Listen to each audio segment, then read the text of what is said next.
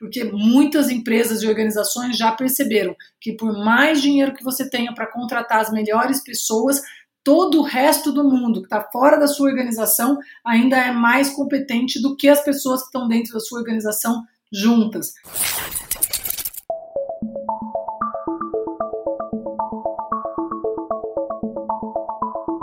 Olá pessoal, tudo bem? Eu sou Felipe Barreto e essa é a versão 2.10 do Solvercast.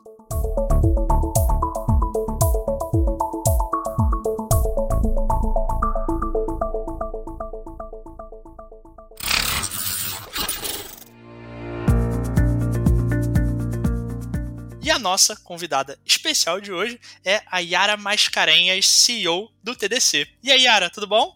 Tudo ótimo, que prazer enorme estar aqui nesse podcast com você, Felipe. É muito bom ver gente compartilhando conhecimento, experiência. Espero que seja ótimo nossa, nosso momento aqui. Eu que agradeço, que eu sei que a sua agenda de eventos aí é extremamente ocupada, tanta coisa rolando, então obrigado por compartilhar um pouquinho aí da, da sua experiência com a gente. E, Yara, para a gente começar, você pode compartilhar um pouco aí da, da sua história nessa área de tecnologia, principalmente nas comunidades e eventos aí que a gente tem hoje em dia, até talvez um pouco da história que eu soube aí de, de tecnologia que, que já veio da sua família anteriormente? Claro, muito bom. Ah, só para falar um adendo aí sobre o tempo, né? O tempo é super democrático, todos nós temos o mesmo tempo. Eu sei que a agenda do profissional, das pessoas que trabalham com TI, são sempre muito corridas. Então não é a minha agenda, é a nossa, né, Felipe? Provavelmente as pessoas que estão ouvindo o podcast aqui, elas têm o mesmo problema que nós. Então fica o agradecimento a quem está ouvindo junto com a gente aqui também. É, por compartilhar esse momento com a gente. Bom, vamos lá. É difícil separar comunidade, colaboração, compartilhamento de de conhecimento, de experiência da minha vida e da jornada que eu tive desde sempre. Então, para fazer um resumo rápido, né, eu acho que a minha primeira inspiração de colaboração começou com os meus pais, com meus avós, são duas gerações de cientistas, é, todos físicos, a minha avó é uma história engraçada, ela é física, as duas irmãs dela são físicas e as três casaram com um físico. Então, só na geração dela são seis físicos espalhados aí em vários lugares do mundo. E a colaboração faz parte da ciência, porque a ciência está sempre trabalhando com problemas complexos. E problemas complexos não podem ser resolvidos por heróis individuais, por mais brilhantes que eles sejam. E a história começa em 56, quando meus avós saem da capital cultural e científica do Brasil, Rio de Janeiro, e vêm para São Carlos, que naquele momento era um um ponto obscuro no Brasil, né? uma cidade muito pequena, sem ciência, sem tecnologia, e eles vieram pela primeira vez para São Carlos já com mala, já com um filho, grávida, vieram com o objetivo de transformar São Carlos num polo de tecnologia. E aí, acho que é muito parecido com os objetivos que a gente tem hoje. É impossível fazer um polo de tecnologia com duas pessoas. Isso é, por natureza, uma coisa de colaboração, de comunidade, de criação de ecossistema, que é o problema que está na mão de muitos CTOs e CEOs hoje. Como é que a gente entende, como é que a gente fortalece os ecossistemas no qual o nosso negócio está inserido? Naquele momento, o negócio era criar o ecossistema científico. Para isso era necessário atrair profissionais e pesquisadores de vários lugares do mundo. E assim como a gente faz nas comunidades e nos nossos ecossistemas hoje, o grande desafio não era técnico, o desafio era inspirar pessoas a saírem do México, a saírem da Alemanha, a saírem do Rio de Janeiro e terem a coragem de sonhar esse sonho junto e se mudar para São Carlos. Então eu sempre vi essa vontade de colaborar, essa necessidade de ter que viajar para interagir, para ouvir, para trocar experiência, a importância de um jantar, né? Muitas vezes a gente está hoje dentro de uma comunidade ou dentro da nossa empresa e por que, que eu devo participar daquele happy hour? Por que, que eu devo participar desse jantar? Por que, que eu não vou com a minha família agora nesse momento, ou com a minha namorada, com o meu namorado? Por que, que eu vou me dedicar mais horas ainda para interagir com aquelas pessoas da comunidade, do ecossistema? Então, desde aquele momento estava muito claro para mim essa questão do networking, da troca, da aproximação e até o que a gente tem muito claro, eu acho que na sua vida e na minha, que é essa mistura de vida pessoal e vida profissional, como, como a gente vai colocando tudo isso junto, né? Não é mais o profissional que trabalha das 8 às 5, das 8 às 6, a gente mistura a vida profissional, a vida pessoal. Hoje, com tantos canais, internet, até mais fácil conseguir né, inserir um pouquinho de vida profissional dentro da nossa vida pessoal e vice-versa.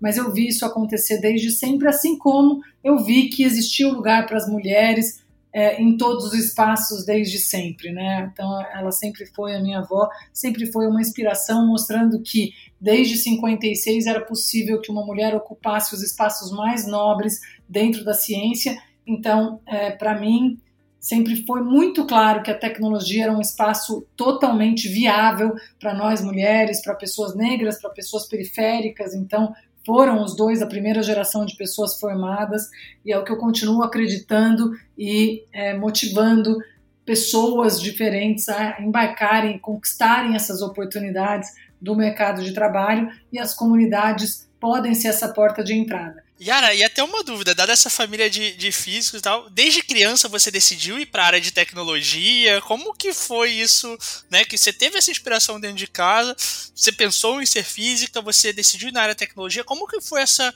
sua escolha de carreira aí antes de ir para a universidade? Olha, é, eu, eu via, eu, eu, entrei na universidade em 97, então a programação ela ainda era distante, eu sei que já tinha gente naquele momento que programava um pouquinho, não era meu caso, mas eu via meus pais programarem Fortran, é, para resolução de cálculos matemáticos e tudo isso, eu via eles é, fazerem uso compartilhado de supercomputadores que estavam fora do Brasil. Então, eu lembro que quando chegava o momento de é, agendamento deles, podia ser domingo às 8 horas da noite, podia ser sábado às 7 da manhã, quando chegava o momento deles, eles iam para a universidade e colocavam as coisas remotamente para rodar nos supercomputadores fora do Brasil.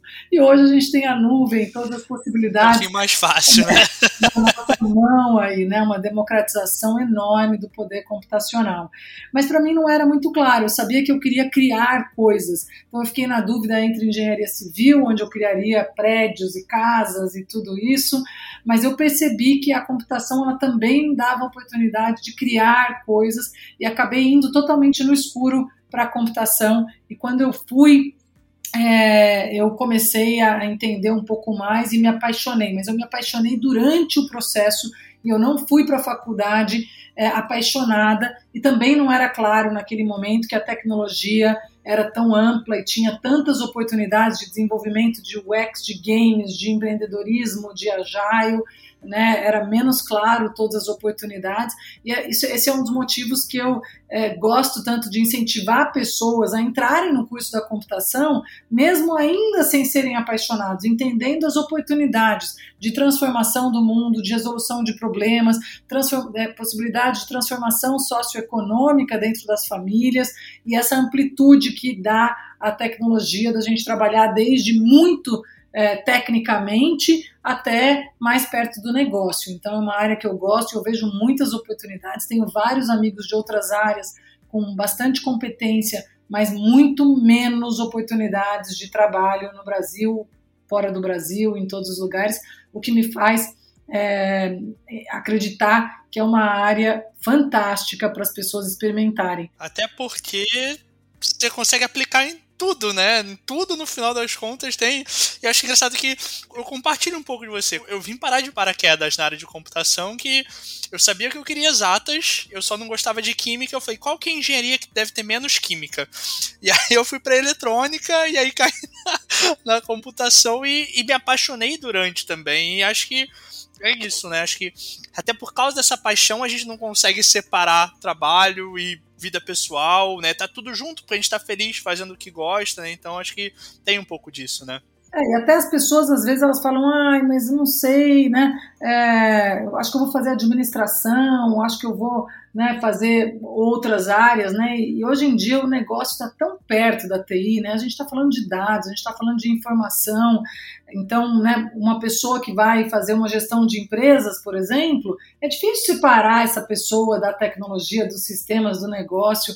Então, eu gosto muito. Eu até às vezes brinco que é, computação talvez nem precisasse estar na área de exatas, né? A gente poderia estar num misto é, entre exatas e negócios, entre administração, é, porque é muito uma resolução de problemas. E claro que as exatas, elas treinam a resolução de problemas. Né? Quando a gente começa a aprender matemática, resolve o problema, vai aprender física, resolve o problema, mas as outras áreas, elas também estão resolvendo problemas. Um advogado também está olhando uma situação e procurando uma saída, um médico está olhando um problema, encontrando uma solução. Então, praticamente todos os problemas hoje passam por soluções que englobam a TI. Então, eu quero trabalhar mais na área da saúde, cabe TI, eu quero trabalhar com direito, cabe TI, eu quero trabalhar com política, cabe TI. Então, é, é isso daí, é uma área cross, né? uma área que ela passa por todas as outras. E acho que até muda a forma que você encara o problema, né? Porque você, eu pessoalmente, quando olho o problema, eu falo, beleza, como que eu consigo fazer isso de uma forma que seja replicável e um computador consegue resolver esse problema para mim e eu não tenho que gastar 15 horas, né? Então, até muda a forma que você pensa em relação ao problema, né? Ah, com certeza. Eu lembro do nosso papo, né? Das suas automações malucas aí. é muito legal, né? É como a tecnologia pode se aplicar para tantas áreas diferentes e otimizar o nosso tempo, o tempo, é, o tempo pensante, né? E focar cada profissional das suas áreas cada vez mais na sua área core e menos na repetição. E a repetição faz parte do dia a dia de quase todos os profissionais, né? A gente fica ali um tempo pequeno trabalhando em coisas incríveis e desafiadoras e muitas vezes repetindo. E o nosso papel em TI é permitir que essas pessoas elas possam repetir menos e causar menos erro que é feito, né, que acontece muito quando tem processos repetitivos e chatos, né? E aí, Yara, até pra gente fechar aqui o primeiro módulo aí do, desse episódio, beleza, você decidiu, pensou entre civil, decidiu para computação, foi se apaixonando pela computação, com toda a, a inspiração da família, de comunidade. Como que estamos daí até o TDC hoje, tudo que é o TDC, como que foi esse crescimento, aplicar, né, juntar tudo isso, essa paixão por computação e essa questão das comunidades que você via dentro do ecossistema acadêmico para chegar aí no que existe hoje é o TDC? Olha, aconteceu como muitas pessoas que estão fora das capitais, né? Eu me formei, peguei a minha malinha e falei, agora eu vou para a cidade grande, né? Vou para São Paulo. E quando eu cheguei na cidade grande, cadê meus amigos? Cadê os pontos de referência? Cadê aquele conforto que você tem numa cidade pequena de andar pela cidade e encontrar pessoas, ir para um bar e encontrar pessoas? Então eu cheguei nessa cidade de mais de 10 milhões de habitantes é, fui trabalhar numa empresa de consultoria, fui para Accenture, conheci algumas pessoas e acabei, eu estava decidida que eu queria trabalhar com Java, já estava apaixonada, então em 97 a gente começou na faculdade a aprender mais sobre Java, applets e as coisas muito embrionárias, mas muito inovador naquela época, então eu estava decidida.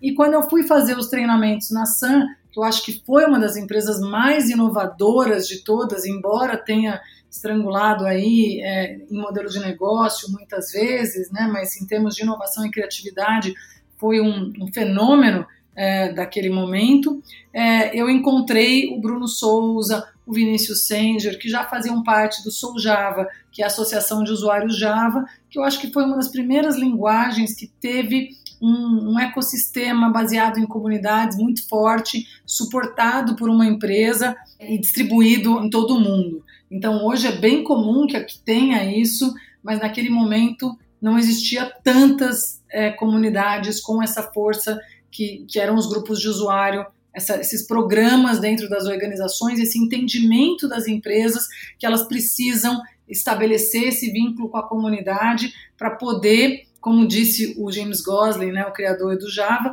que eles viam essas comunidades e esses ecossistemas como uma forma de aterrizar as organizações na Terra. Ou seja, as empresas como a Sun estavam lá com seus cientistas, com seus profissionais, viajando e pensando em coisas incríveis, mas como que a gente valida aquelas ideias, como a gente valida aquelas tecnologias? A gente precisa de gente que está no dia a dia, que está nos projetos, e as comunidades eram essa maneira de você tocar a realidade, de você tocar o chão. E quando eu encontrei essas comunidades, eu encontrei amigos, eu encontrei pessoas que tinham o mesmo objetivo que eu, que queriam decolar na carreira, que queriam aprender Java, que valorizavam o conhecimento e tudo isso. E o Soul Java me abriu as portas, já que ele era um ecossistema conectado com grupos de usuário no mundo todo, com um evento internacional que era o Java One, ele nos permitiu começar uma carreira internacional e essa carreira internacional, num momento que não existia YouTube, que não existia rede social, Facebook, LinkedIn, Twitter, ele, ele através das viagens para os Estados Unidos permitia que a gente interagisse com as pessoas que estavam dando a direção da tecnologia. E apesar de não ser open source ainda, tudo no Java naquele momento, ele tinha uma plataforma de colaboração por trás, ele tinha uma plataforma que permitia que as mais diversas empresas, né, hoje a AWS faz parte do board, a Microsoft faz parte do board, a IBM, o Twitter, a Intel e tantas empresas que são Oracle, né, né, desde aquela época já fazia parte do board, tantas empresas que estavam competindo no seu dia a dia de uma maneira muito forte, elas pudessem colaborar na especificação. Então, era uma, uma colaboração na especificação e uma competição na implementação, fazendo com que o futuro da plataforma fosse sempre definido de uma maneira colaborativa, usando e aproveitando a inteligência de múltiplas pessoas e organizações, deixando sim os processos mais lentos do que outras linguagens, mas dando uma direção que faz sentido para o maior grupo de empresas possíveis que estão dependendo daquela linguagem, daquela plataforma. Então, aquele momento a gente não tinha o nome inovação aberta ainda, mas já era The Java Platform, que tinha todos esses players, que tinha a governança do ecossistema extremamente definido através do JCP, do Java Community Process, nos Java Specification Request, que naquele momento a gente via como burocracia, mas hoje eu vejo como um grande asset e um grande aprendizado. Então, toda essa questão, ela foi é, sendo internalizada por mim e por tantas pessoas que viveram aquilo, ainda sem nome, ainda sem essa tag, ainda longe do problema dos CTOs e dos CEOs, mas ela foi sendo uma bagagem que estava dentro de mim para a resolução dos problemas. Quando a gente criou o TDC, apesar da gente ter vivido a colaboração, vivido todos os eventos acadêmicos que têm call for papers, as revistas acadêmicas que, que permitem e dão oportunidade para os pesquisadores submeterem os seus artigos, o Java One que tinha call for papers, o estar fechado ele ainda estava tão forte na nossa cabeça empreendedora que quando a gente criou o TDC, apesar de estar tá vivendo tudo isso e estar tá aproveitando dessas oportunidades como indivíduo, a gente criou o TDC como um evento fechado, sem call for papers, todo criado dentro da Global Code, com os nossos profissionais. E depois da crise de 2009, que só chegou em 2010, é que essas peças foram se conectando dentro da nossa cabeça e a gente foi abrindo esse evento e transformando cada vez mais numa plataforma de inovação aberta, sem saber que esse nome existia, mas criando call for papers, trazendo múltiplas comunidades, agregando a comunidade .NET, a comunidade Python e tantas outras, e criando um novo evento em 2010 que foi criado sem que eu tivesse a chave e o controle de tudo, né? E a gente nem tinha competência para todas aquelas trilhas, mas em 2010 a gente juntou esses líderes de comunidade que estavam mais fortes e, e, criamos um modelo totalmente diferente de um evento que juntava 10 comunidades diferentes, cada uma organizando sua própria trilha, o seu próprio mini evento dentro do TDC, e a partir daí esses processos de governança foram se abrindo cada vez mais, permitindo que as pessoas ditassem o futuro do evento tecnicamente. Então, hoje, por exemplo, a gente tem uma trilha de Customer Experience que se dependesse de mim, jamais teria no TDC, porque eu estou longe de Customer Experience. Tem uma trilha de cidadania digital, que se dependesse de mim, não teria como existir. Ou seja, são pessoas externas à organização ajudando a definir o futuro do seu produto, o futuro do seu serviço. Então, essa é a base da inovação aberta. Como as empresas vão permitir que pessoas e organizações externas à sua possam dedicar as suas horas, o seu conhecimento, a sua experiência para melhorar a experiência dos seus usuários ou transformar, ou dirigir o futuro do seu produto, porque muitas empresas e organizações já perceberam que por mais dinheiro que você tenha para contratar as melhores pessoas, todo o resto do mundo que está fora da sua organização ainda é mais competente do que as pessoas que estão dentro da sua organização juntas. Então, acho que é por isso que surge cada vez mais a necessidade das organizações, dos CTOs, dos CEOs, de entenderem inovação aberta. E a inovação aberta, ela passa pelo ecossistema que tem as comunidades, que tem as APIs, que tem open source, que tem modelos de plataforma que permitem que seu produto ou seu serviço possam ser estendidos sem a sua interferência. Então, as comunidades ganham nos últimos anos uma importância muito maior, mas também não é fácil de internalizar dentro das organizações essa cultura de interagir com gente que não é seu cliente, que não te ajuda a bater meta necessariamente. Por que, que eu vou pôr pessoas, é, budget, tudo mais, para é, interagir com comunidade? O que, que é isso? Por quê, né? E às vezes até o medo, né? Alguns riscos associados, que não, aí a pessoa vai conhecer outro lugar ou vai compartilhar alguma coisa nossa, né? A gente sabe que tem esses receios, né? Com certeza. E no nosso caso ainda o medo de perder os colaboradores para outras organizações, né? De expor ou de gerar ruído, porque a gente sabe que as comunidades geram ruído também, são pessoas vocais, são pessoas influenciadoras, então depois vai para o Twitter reclamar, vai para a rede social, ou seja, a gente precisa, como organização, aprender a lidar com tudo isso. E não é fácil, né, Felipe? A gente que está no dia a dia ali da comunidade, às vezes a gente, sendo parte da comunidade, a gente já se perde, a gente já erra, é, imagine grandes organizações que estão acostumadas a se comunicar sempre através de assessoria de imprensa, por exemplo, né? Perfeito. E aí, para uma última pergunta antes da gente entrar no segundo bloco aqui, você pode dar alguns números gerais aí sobre o TDC? Eu imagino que a grande maioria das pessoas são da área de tecnologia e desenvolvimento conhecem o TDC, mas talvez do impacto, né, tamanho de evento, número de pessoas, né? Eu sei que teve. Depois a gente fala um pouquinho dessa mudança digital, isso a gente guarda um pouco mais do final, mas para o pessoal saber aí do, do impacto aí que o TDC já teve nos últimos anos? Olha, a gente faz o TDC desde 2007, né? Em 2010 foi esse marco da inovação aberta e foi quando a gente começou a crescer de uma maneira muito mais é, acelerada, porque a gente começou a crescer com base nas pessoas que organizam as trilhas. E aí, quando a gente cresce essas pessoas, cresce as trilhas, cresce os palestrantes e cresce o número de participantes. Então, a gente tem, em média, hoje, cerca de um comitê técnico, que são essas pessoas que decidem, que ajudam a, a selecionar palestrantes e quais as trilhas e quais os temas, em torno de 150, 160 pessoas nesses comitês. São as pessoas mais vocais. Quando a gente estava no presencial, a gente chegou a ter 400 pessoas nesses comitês com um número de trilhas aí muito grande. Isso para cada edição, sendo que a gente tem trabalhado com quatro edições por ano. Então passam aí pelo comitê técnico cerca de 600 pessoas por ano no TDC, que são pessoas que eu sou apaixonada, porque em geral estão associadas a um AWS User Group, a um Python User Group, a, um, a, a lideranças de inteligência artificial, ou de Agile, ou outros eventos. Então é um grupo muito especial. Esse é o topo da pirâmide ali em termos de influência dentro do evento. Depois a gente tem os palestrantes do evento. A gente tem nas trilhas que vêm por Call for Papers, cerca de 300, 400 pessoas palestrantes por cada edição e cerca de 600 palestrantes dos patrocinadores. Então, a última edição do TDC nós tivemos 1.077 palestrantes.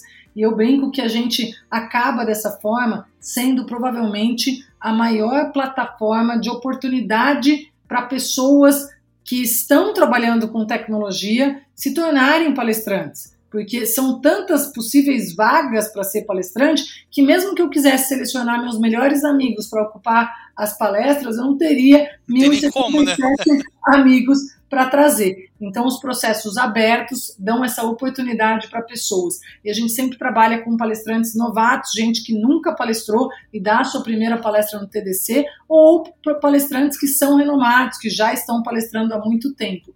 Mas a gente trabalha nas edições presenciais com o objetivo de potencializar os ecossistemas locais, ou seja, permitir que quando a gente faz um evento de Florianópolis, a gente ajude a despertar talentos daquela região. Pessoas que talvez não, não estejam muito envolvidas ainda com comunidade, que vem participar do TDC como palestrante, depois avança como participante, depois avança como palestrante, depois quer ser coordenador, e quando viu, está envolvido com comunidades e está não somente consumindo, mas gerando, fazendo e motivando e inspirando outras pessoas.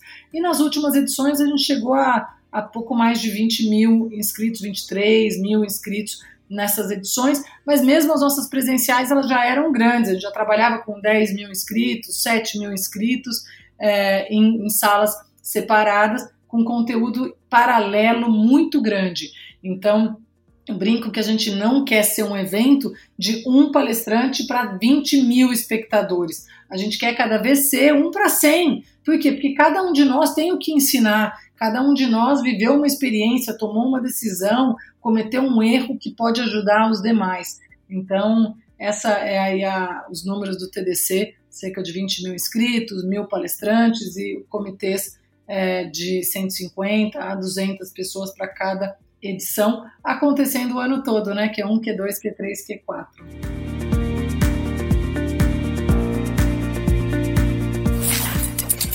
Bom, Yara, obrigado demais por compartilhar um pouco da história do, do TDC. Eu sei que tivemos que resumir muito, né? Parece tão, tão simples contando, né? De uma maneira cronológica. Não, tinha família gostava de física, quis ir para computação, Java, TC. Eu, eu, eu, nem imagino se a gente fosse falar de todos os desafios aí que tiveram no caminho. Acho que a gente precisaria de alguns dias para contar a história.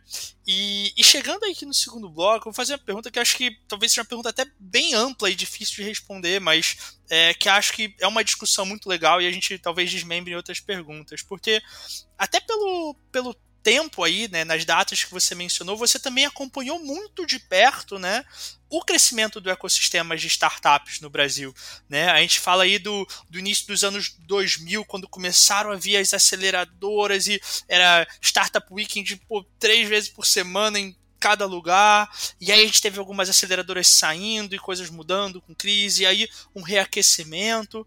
E aí a pergunta é, como que você vê e a relação das comunidades, do próprio TDC com esse ecossistema de startup? Como que foi isso lá no início, as mudanças ao longo do, do tempo em relação a isso? É interessante isso, né? Porque as startups elas têm como premissa entender as demandas do mundo, né? Quer dizer, a startup ela tem que fazer o MVP, ela tem que testar rápido, ela tem recursos limitados, ela não consegue fazer muito investimento numa direção errada. E as startups, portanto, elas precisam estar com esse pé no chão, conversar com as pessoas, testar suas hipóteses e dessa maneira a inovação aberta, os hackathons, os startup weekends são sempre maneiras da gente ouvir as pessoas, né? Entender o que, que elas acham do nosso produto, como que elas usam o nosso produto, como que elas interagem. Então, para startups, principalmente em fase inicial, você tem uma limitação do seu potencial de profissionais ainda maior. Você precisa aproveitar o máximo de possibilidades externas, sem você ter que contratar todos os desenvolvedores e tudo isso. Então, eu acho que os hackathons, embora eles tenham surgido originalmente para conseguir quebrar as áreas de inovação interna e ter uma inovação dentro das grandes corporações que quebrassem o departamento de inovação e se expandissem para todas as áreas. Então, muitos hackathons começaram dentro das organizações e depois é que eles foram sendo abertos. No começo eles só chamavam de Open Hack. A Yahoo foi uma das primeiras a quebrar as portas desses hackathons e externalizar. E os Startup Weekends são muito parecidos com os hackathons, sem foco no código e mais foco no negócio, no modelo de negócio e tudo isso. Então, é, acho que as startups elas vêm com duas possibilidades muito fortes. Um, ouvir e, e aprender com as pessoas externas, dado as suas limitações de recurso para contratação de pessoas, realização de pesquisas pagas e tudo isso. E elas vêm também como uma uma possibilidade de ser a extensão da inovação aberta das grandes empresas.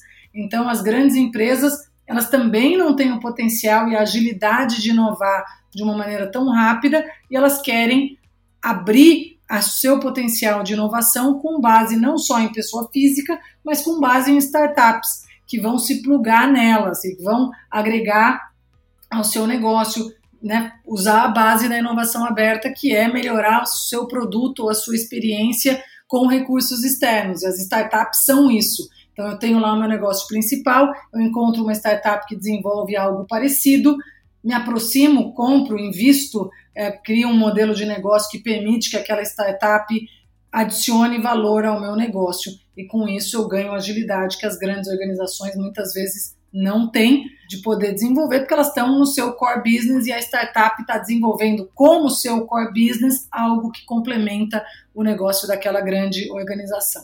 Então, as startups, eu acho que elas são é, intrinsecamente ligadas ao ecossistema, às comunidades, às pessoas, nessa necessidade de estar bem plugadas no chão transformando aquela ideia linda, maravilhosa, que o PPT aceita tudo, a planilha Excel aceita tudo, mas as pessoas não aceitam tudo, as pessoas não querem tudo. Então, essa aproximação com as startups das comunidades, eu acho que ela é muito, muito, muito natural. E até para as grandes organizações, as startups são parte dessa comunidade, são parte desse ecossistema, porque normalmente tem ali os dois, três founders apaixonados, cheios de ideias e tudo isso e que são pessoas e que fazem parte dessas comunidades, desses ecossistemas.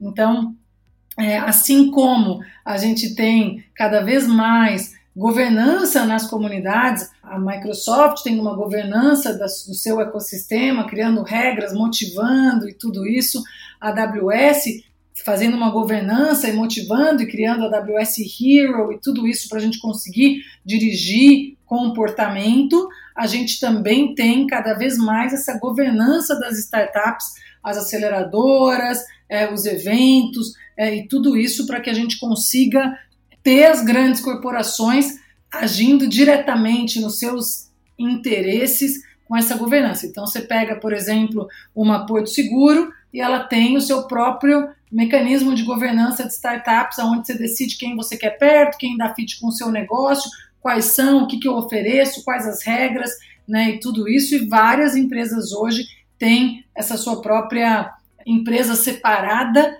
que é responsável pela governança dessas startups, dessas comunidades e tudo mais. Então, eu vejo que no começo a gente tinha uma coisa mais desconectada das grandes corporações, uma coisa mais dos investidores direto e tudo, e hoje a gente tem essas grandes empresas criando esse ecossistema de startups que está ao redor dela, atraindo né, as startups que fazem sentido para que aquela inovação seja dela e não mais de ninguém. Então, não é mais só o investidor investindo para ter um retorno rápido, mas são as organizações, as grandes corporações investindo para que aquela startup seja o seu é, diferencial para aumentar a competitividade, para manter o seu negócio inovando e vivo. Então, acho que essa é uma das transformações que eu vejo como se as startups elas fossem isso, elas fossem uma extensão das pessoas, né? Uma extensão bem early stage muitas vezes, né? Uma extensão da pessoa brilhante, aquela pessoa brilhante que já tem uma startup que agrega para o meu negócio. E pensando nesses quase 15 anos aí de, de TDC, e alguns quebra-molas aí no caminho, né? Você não, a gente falou de alguns né, no início dos anos da crise de 2009, algumas coisas depois. Como que foi, né? Você estando aí ligada diretamente ao ecossistema de comunidades e acompanhar isso junto. Teve mudança no perfil das startups de lá então? Teve é, mudança no perfil de como as startups interagiam com as comunidades, com entrada de eventos, saída de eventos? Como que você vê isso ao longo desse tempo aí? Eu é, vejo muito as startups é, com uma demanda de, é, de, né, um dos motivos pelos quais as startups, principalmente aquelas que já receberam um investimento, estarem próximas à comunidade que a gente lida hoje, que é a comunidade de desenvolvedores, e eu acho que eu não comentei isso quando você me perguntou sobre o TDC, mas o TDC tem 48% do público com mais de 10 anos de experiência. Então, é aquele, é aquele profissional né, que já tem uma certa senioridade, né, um profissional bastante requisitado no mercado. E quando a gente olha hoje é, essas aceleradoras e tudo, encontrar o sócio técnico é o maior desafio das startups hoje. é encontrar aquela pessoa que, né, tem às vezes, muitas vezes as pessoas que têm a ideia, que têm o negócio, mas quem é o líder técnico, quem é o CTO que vai ser contratado, e depois esse CTO, quem são as pessoas que eu vou contratar. Então, bem no early stage, a gente tem a, a necessidade de encontrar alguém que vai deixar a segurança do mercado, que vai deixar uma carteira assinada maravilhosa com todas as oportunidades que a gente tem hoje para investir na sua ideia junto com você. Ou seja, o mesmo problema que meus avós tinham lá em 56 de fazer alguém sair do Rio de Janeiro e mudar para São Carlos. É alguém sair da, da AWS, sair da Google, sair da Microsoft, sair de banco, sair desses lugares para investir na sua startup junto com você, é, sendo esse sócio técnico da sua startup. E depois você precisa contratar os desenvolvedores, as desenvolvedoras para trabalhar na sua startup que vem para o mesmo problema. A pessoa vai sair de uma grande corporação e tudo isso e vai trabalhar na sua startup depois que ela já recebeu investimento, por exemplo. Então, a aproximação das startups muitas vezes com o ecossistema, com as comunidades, não necessariamente está relacionado ao potencial de inovação das comunidades é, apenas, né? Ela quer sim estar tá perto das pessoas e estar tá ouvindo e tudo isso, mas tem uma demanda de mercado hoje para startups no mundo todo de contratação das melhores pessoas. E para você poder contratar melhores pessoas, sendo uma startup, entre aspas, desconhecida, você precisa dessa interação. Você precisa que as pessoas é, acreditem no seu propósito. Você precisa convencer as pessoas que a sua startup está fazendo bem para o mundo, ou está resolvendo um problema muito importante, ou que tem um potencial de crescimento muito grande. E é muito difícil fazer isso é, pelo site. Né? A gente precisa fazer isso conversando com as pessoas e convencendo quase que um a um ali, entendendo quais são essas demandas, por que, que a pessoa trabalharia e tudo isso. Então eu vejo hoje muito as startups perto do ecossistema, assim como as grandes corporações, por uma necessidade de ter o que é chamado de marca empregadora, que as pessoas vejam a sua organização como um lugar para se trabalhar, porque afinal de contas você pode ser uma startup de saúde, você pode ser uma startup de turismo, você pode ser uma startup de impacto social, e aí não necessariamente as pessoas desenvolvedoras, quando vão pensar num lugar legal para trabalhar, elas pensam imediatamente na sua startup, mas elas pensam normalmente nas empresas de tecnologia.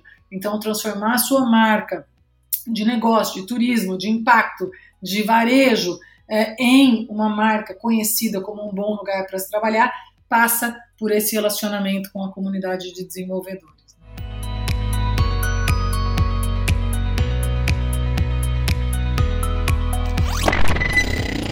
Bom, Yara, obrigado demais por trazer essa visão aí de comunidades, startups, e como no final das contas é tudo interligado, né? Não tem como desassociar uma coisa a outra. E para a gente fechar, né? Acho que a dúvida é, dado toda essa sua experiência, toda essa evolução que você já viu, né? Essa mudança que a gente teve ao longo dos últimos anos com a questão do online, né? Ano, ano passado, principalmente, quando a gente fala de é, 2020, toda a mudança que teve no, no formato online.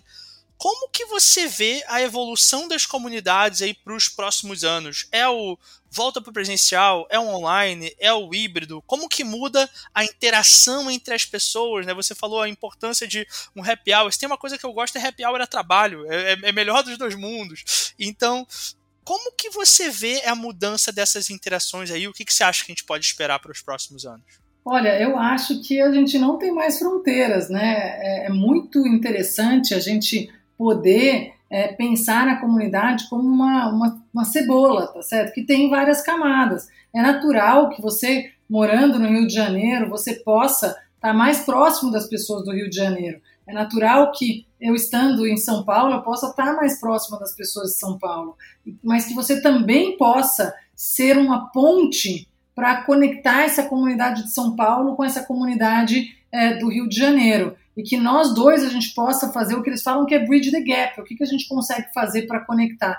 Então, quando a gente tava, começou a fazer as edições Recife, Belo Horizonte, Porto Alegre, a gente começou a perceber que as pessoas começavam a ter um crescimento dentro do TDC, dentro de Porto Alegre, participar um ano, participar dois anos, virar palestrante, virou coordenadora e a pessoa falava: agora eu quero ser coordenadora em São Paulo.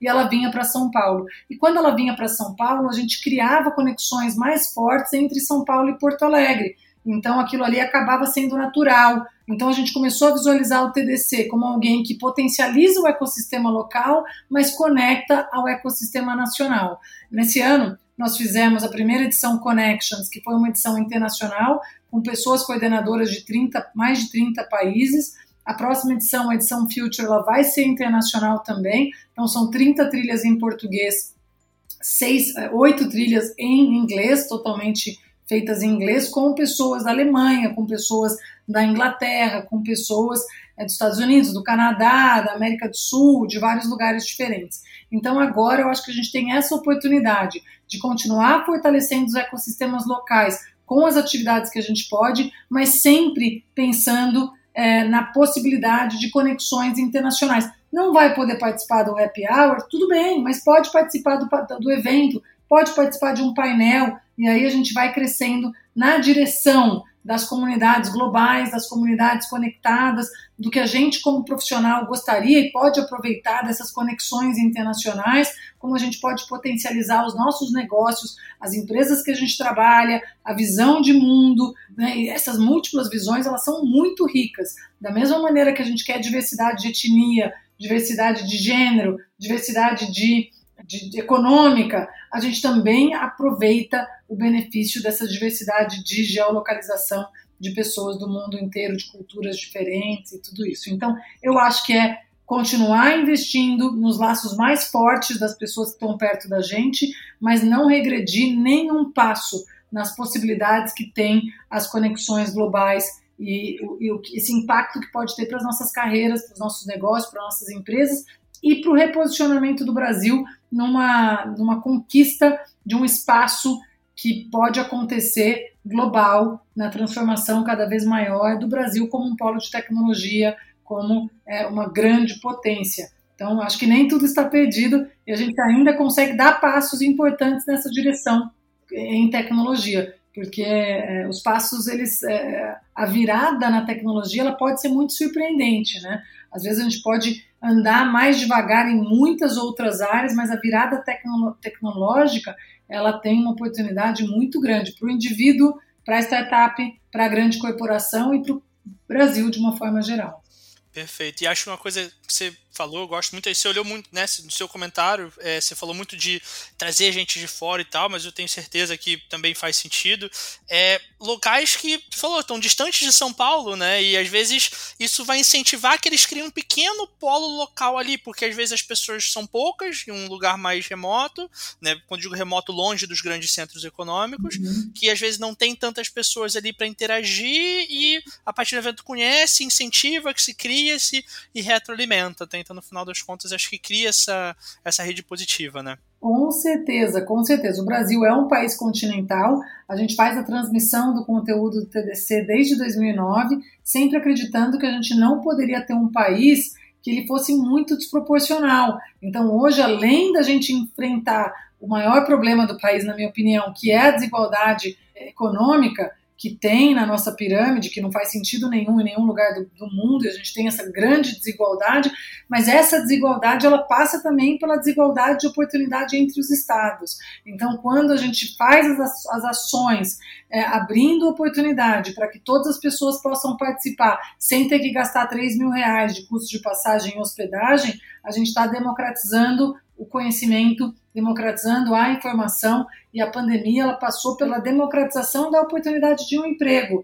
Ou seja, hoje essas pessoas, independente de que cidade elas estão, de que, de que, de que cidade, de que estado elas estão, elas têm essa oportunidade de trabalhar numa empresa, num sonho de realizar é, e de conseguir não só acesso ao conhecimento, ao conteúdo, aos relacionamentos, mas também ao emprego. Então, nisso, a gente tem falado que nós vamos é, voltar para os eventos presenciais no ano que vem, mas é, da mesma maneira que tinha o Mobile First dentro do varejo, dentro das organizações, eu vejo hoje os eventos como online first. Então a gente vai primeiro pensar no online, em todas aquelas oportunidades, em tudo que é possível, e aí o presencial ele se adequa ao que a gente tem no online, porque o online ele ficou maior do que o presencial. Ele não vai nunca, provavelmente, ter a mesma experiência Quer dizer, você não vai viver a experiência do happy hour, você não vai viver a experiência do abraço, a experiência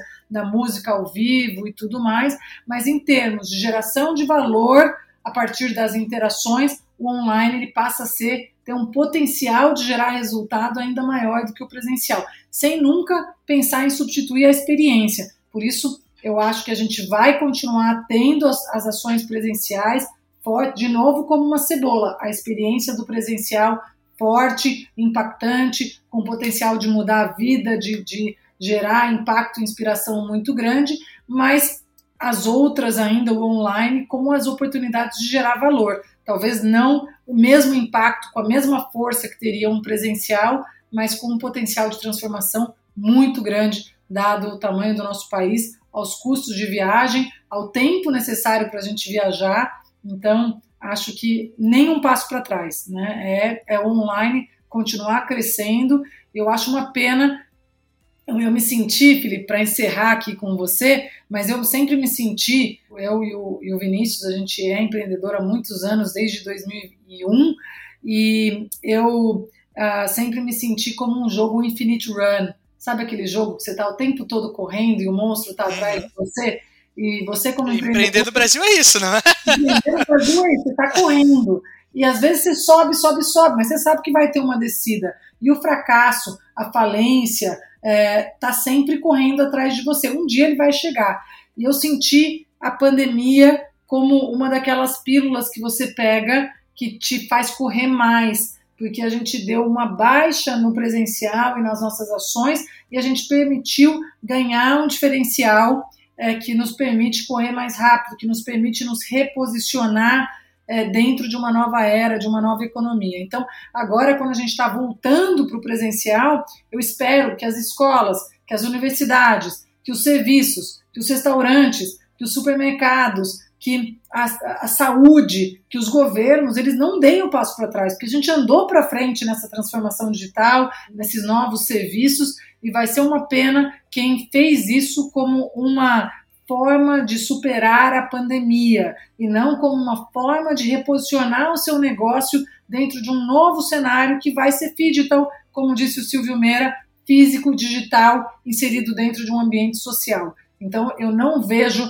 nada que a gente fez na pandemia como um tapa-buraco. A gente fez questão no TDC de tudo que a gente fez no online, a gente pensar como algo que vai estar acoplado ao digital, numa experiência omnichannel, que é o digital. Então, eu espero que cada um que está assistindo aqui o podcast, a gente ainda não teve uma retomada total, mas que a gente pense em tudo que a gente aprendeu como um complemento, tudo que a gente tinha no presencial e que a gente vai voltar a ter, e que o online nos traz uma possibilidade que a gente não tinha no presencial. Então, os dois são complementares e permitem que os nossos negócios possam crescer numa outra velocidade. Eu tô 100% de, de acordo. O Yara foi muito, um ano de muito aprendizado e que acho que é isso, né? Acelerou coisas que a gente tinha medo e a gente foi forçado a experimentar e, e tivemos que conviver com isso. E acho que é isso, né? O, não, nenhum passo para trás, é aprender e tentar fazer o melhor. Bom, obrigado demais por compartilhar toda a, a, toda não, um resumo aí da sua história com a gente, um, pequeno resumo aí do, do que foram esses anos aí do TDC e, e principalmente essa essa visão, né, de todo o ecossistema, como as coisas interagem, como as coisas se conectam e o que você acha aí para frente. Obrigado aí pela sua participação, Yara, só agradeço. Eu que agradeço, Felipe, agradeço você por dedicar o seu tempo para criar o podcast, para compartilhar, para levar conhecimento, é, para engajar essas pessoas todas a pensar e repensar. É, espero que a gente possa continuar esse diálogo e interagir mais nas redes sociais, no LinkedIn, no Twitter, porque o tempo não para, a discussão continua e é sempre um prazer enorme estar aqui é, participando e gerando conteúdo como esse. Obrigada, Felipe. Ficar demais. Deixo aí, vou deixar os contatos do TDC, esses contatos aí na descrição do, do episódio, para quem quiser acompanhar, porque a Ara traz aí muito conteúdo de qualidade. E aos ouvintes, obrigado demais por acompanharem mais um Solvercast e até o próximo episódio.